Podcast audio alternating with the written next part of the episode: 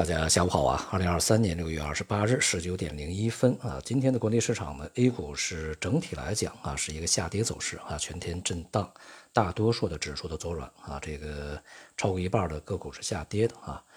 因为从当前的这个内外部呃基本面上面、信息面上面没有任何的对于市场这个能够起到提振作用的一些这个消息啊。那么今天呢，也是公布了中国啊五月份的工业。利润啊，工业企业利润仍然是下跌的啊，这个同比下降百分之十二点六。那么一到五月份呢，是同比下降啊百分之十八点八。尽管呢，就是连续三个月数据是降幅是收窄的，但是它仍然是下降啊，而且它也和近一段时间前期的一些经济数据是相呼应的。那么如果我们呃当前的一个这个经济状况仍然持续下去的话，由于现在这个降幅还是比较大，达到两位数以上啊，所以呢，在三季度是否能够回正，还是一个呃未知数，应该说不确定性还是非常高的啊。那么因此呢，它也会对市场带来啊现实的压力啊。当然呢，有一些这个行业还是比较不错的啊，比如说汽车呀、装备呀、这个消费呀啊，还有一些呃太阳能啊。还有什么电力、水利啊？这些呢，这个都还是表现不错。同时呢，他们也去折射到了股市里面啊。这些行业板块呢，在前期以及近一段时间都有一定的表现啊。当然呢，也有很多呢是消化了，呃，还不错的一个稳定的盈利状态啊。目前呢，主要的问题呢，还是一个内需啊，这个什么时间能够恢复，有以多大的力量来去恢复的问题啊。所以我们还需要继续观察。暂时呢，看不到呃能够迅速改善。企业利润的这个任何的一些迹象，在今天以及近一段时间啊，这个 TMT 科技股啊、AI 这些概念呢，都是下跌幅度比较大的啊。那么前期呢，大幅上涨以后，它需要去这个啊消掉它的泡沫。同时呢，这个有一个问题，我在前面也讲过啊，就是中国的科技股呢，我们要去看它是否能够去独立的啊，真正的在，别管是国内市场还是国际市场，尤其是在国际市场。占据技术的领先位置，以及占据市场的领袖位置啊，是否具有这样的能力？那么，如果它仍然是依赖外部的一些技术，以及尤其是一些这个高端的元器件，比如芯片、半导体等等啊，那么它呃持续上涨的根基就是缺乏啊，因为只有概念是不够的啊，这个技术和啊你的硬件这些呢是非常必要的啊。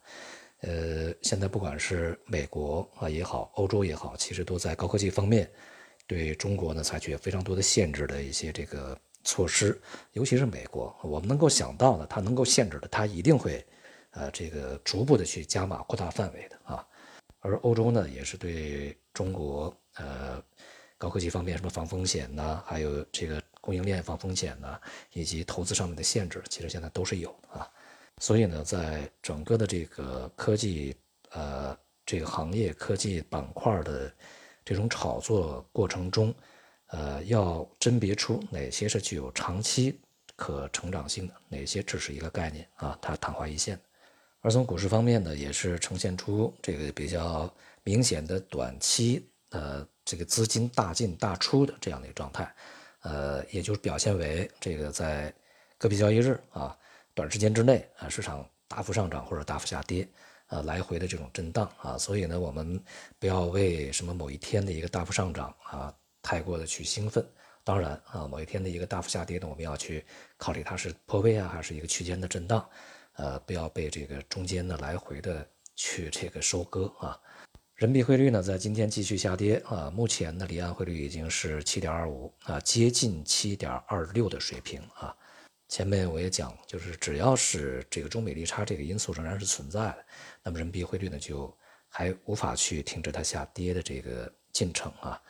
呃，当然近段时间呢，这个无论是呃国内的这个监管部门，还是什么日本的央行，都对本国货币的这个贬值呢，呃发出了一些警告，或者是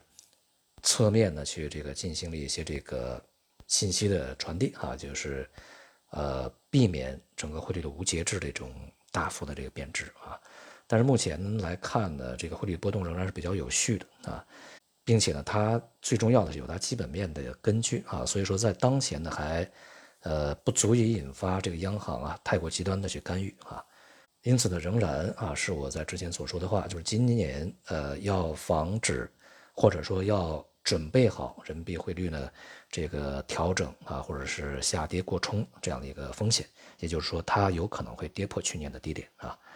总之呢，市场是在一个弱势的震荡的这个局面里面啊，无论是股市还是汇市都是如此啊。那么我们可以做的呢是比较少啊。当然，如果你去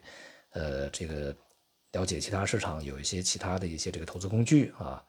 能够比较方便的、比较熟练的进行交易的话，那么其他的一些市场也可以参与。比如说像贵金属，我们一直坚持的啊，就是逢高去做空头。那么现在呢也是正当时啊。啊，还远远的没有到这个贵金属呃下跌主行情，